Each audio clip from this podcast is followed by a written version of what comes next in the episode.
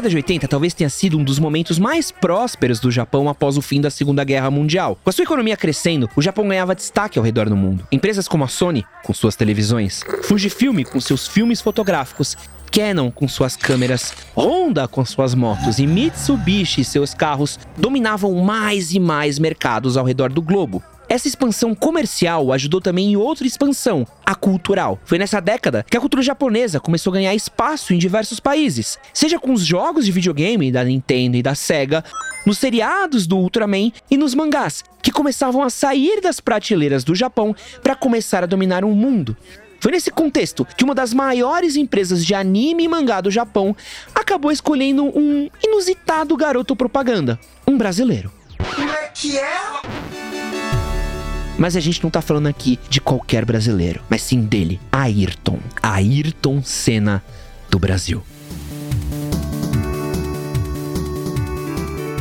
Meu nome é Edson Castro esse é o Wikipod, o seu podcast com histórias fantásticas. E hoje vamos contar a história do inusitado encontro entre o Goku e o Ayrton Senna. Mas antes, eu quero aqui pedir uma coisa para você. Se você gosta do Wikipod, se você gosta desse podcast rapidinho, com histórias incríveis, histórias inusitadas que você nunca ouviu antes, ajude a gente a divulgar esse programa. Compartilhe esse episódio com seus amigos, compartilha num grupo de WhatsApp, compartilha no Instagram, no Facebook. Apresente esse podcast para pelo menos uma pessoa. Você ajuda bastante a gente a continuar crescendo e chegando em mais pessoas e trazendo mais conteúdo de qualidade para você. Então dá essa força pra gente e compartilhe esse episódio com pelo menos um amigo seu.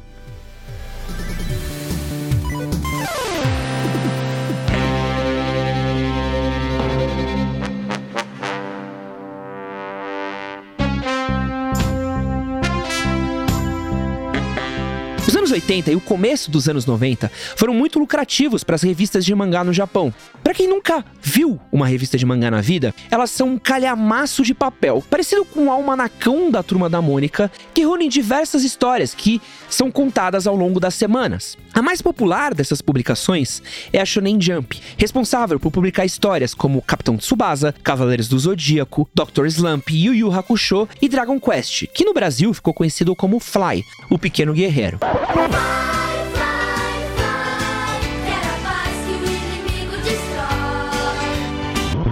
A revista foi um fenômeno de vendas no período. Publicada semanalmente, ela vendia cerca de 5 a 9 milhões de cópias por semana.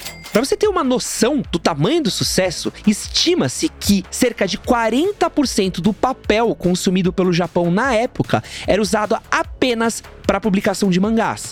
Que loucura! E se tem um mangá que é responsável pelo sucesso da Shonen Jump, esse mangá é Dragon Ball.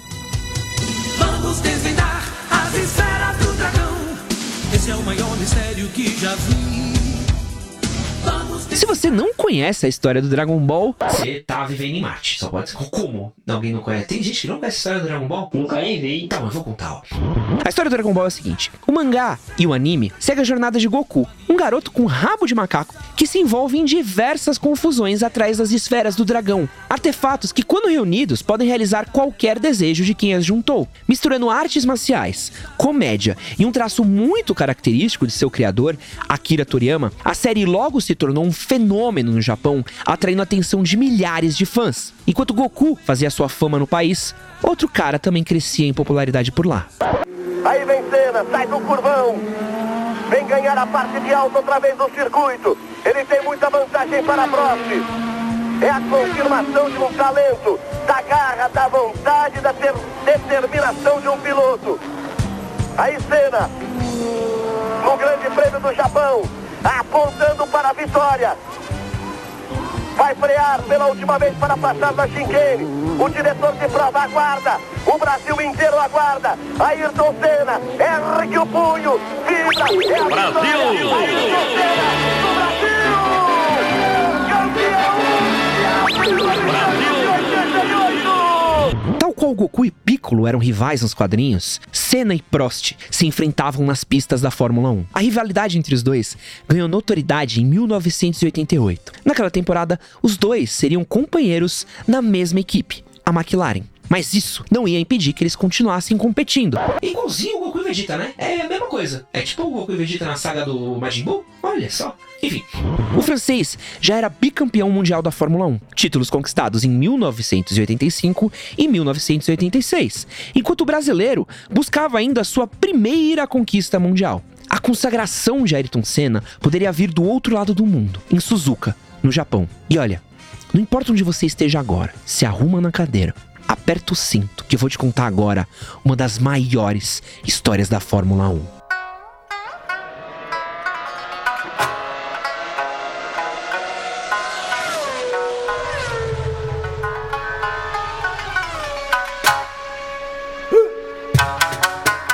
Da corrida de Suzuka, Ayrton tinha vencido sete vezes no ano, enquanto Prost tinha ficado com outras seis conquistas. A matemática era simples: se Ayrton vencesse aquela prova, ele se sagrava campeão do campeonato.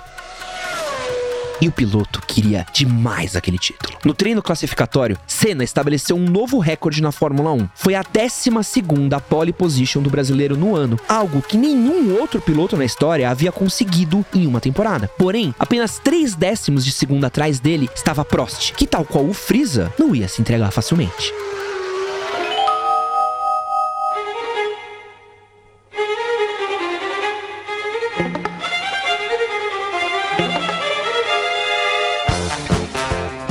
Chegado o dia da grande prova em Suzuka. Senna largaria em primeiro, Prost em segundo. Uma vantagem boa. Porém, assim que a corrida começou, o carro de Ayrton Senna passou por uma pane e não saiu do lugar. Por sorte, ele não foi atingido e conseguiu fazer o carro pegar no tranco.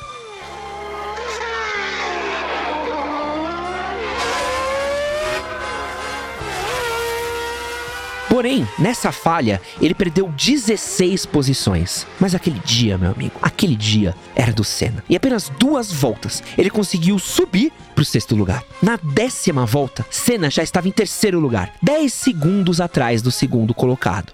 No Brasil, milhares, talvez milhões de pessoas assistiam à corrida atentamente, jogando o máximo de energia positiva para que Senna conseguisse superar aquela falha técnica era quase uma Ginkidama espiritual aí para conseguir motivar o piloto.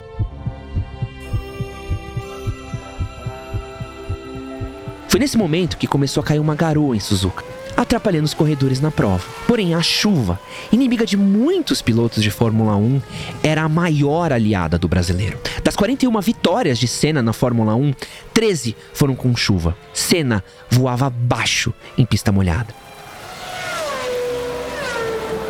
Na 19 volta, Senna assumiu o segundo lugar e colou em Prost. Na 28, Senna ultrapassou o Prost e conseguiu o inimaginável. O francês até tentou, até se esforçou, mas Senna conseguiu abrir impressionante 13 segundos de distância, venceu a prova e se sagrou um novo campeão mundial.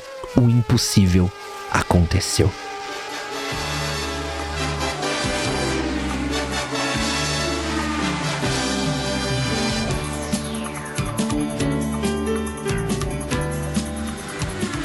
Essa corrida de Ayrton Senna no Grande Prêmio do Japão não só é considerada como uma das melhores de sua carreira, como também uma das melhores da história do esporte. Essa vitória épica em solo japonês que mais parece uma trama de anime fez com que Ayrton Senna ganhasse uma popularidade incrível no país, que viu no brasileiro um sinônimo de disciplina, dedicação e superação, sinônimos muito queridos pela cultura japonesa da época. Soma-se o fato que o motor de seu carro era da Honda, o que trazia muito prestígio para a marca no país. A vitória da McLaren de Senna era quase uma vitória do povo japonês. E essa história chegou até a editora da Shonen Jump, que resolveu patrocinar o carro de Senna para conseguir ganhar um pouco de popularidade junto com o piloto. Como parte do patrocínio, o nariz do carro da McLaren tinha um adesivo com o logo da Shonen Jump. E para ajudar a popularizar a categoria no Japão entre os mais jovens, a Shonen Jump resolveu investir pesado em mangás relacionados à Fórmula 1. Na época, algumas histórias foram publicadas na revista, como GP Boy e F no Senku Ayrton Senna no Chosen. Meu japonês ficou horrível agora. Mas eram algumas histórias aí que eram focadas aí no Senna e sua rivalidade com outros pilotos na época. Somadas a essas histórias curtas, era frequente também o uso do piloto nas capas da revista da época, com traços de diversos artistas que publicavam na Shonen Jump. E é claro que Dragon Ball, o fenômeno da Shonen Jump, acabaria envolvido nessa história também.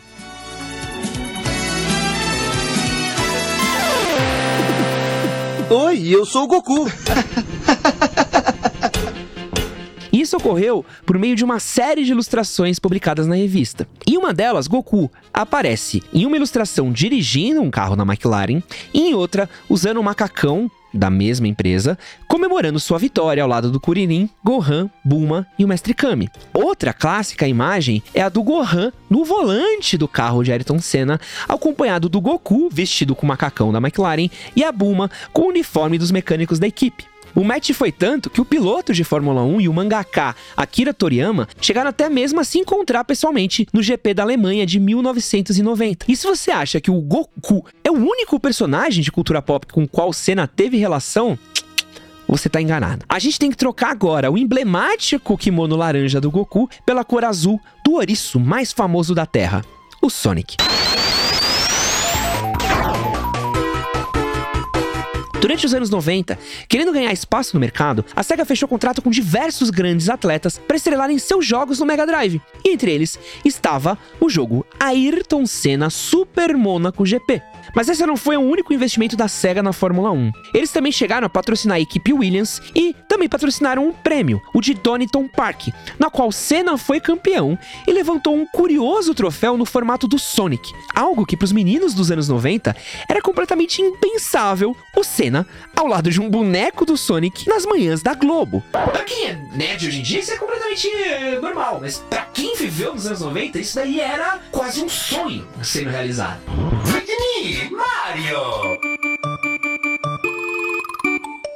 Aproveitando que a gente tá falando sobre videogames, eu quero recomendar para vocês um outro episódio recente que a gente soltou aqui no Wikipod, contando como a rivalidade entre a Sega e a Nintendo nos anos 90 acabou ajudando a criar o PlayStation. Isso mesmo. A treta entre o Super NES e o Mega Drive acabou parindo aí o queridíssimo PlayStation 1. É o nosso episódio de número 69 que tá aqui no feed no podcast.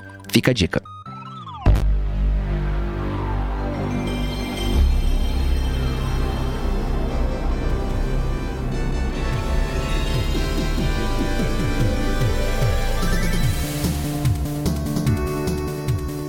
Essa foi aqui a nossa querida homenagem ao Ayrton Senna, que encantou uma geração nas manhãs de domingo e fez história, não só nas pistas, como nos games e nos mangás também. E queria deixar aqui também a minha homenagem pro meu tio Carlos Eduardo, querido do Dudu, que era um preguiçoso, que odiava acordar cedo, mas me tirava da cama todas as manhãs de domingo só pra gente poder assistir junto as corridas do Senna. Quero agradecer aqui, muito obrigado, tio. Essas corridas ficarão para sempre na minha memória. Meu nome é Edson Castro e esse foi mais um Wikipod, diretamente da Pod 360. Valeu!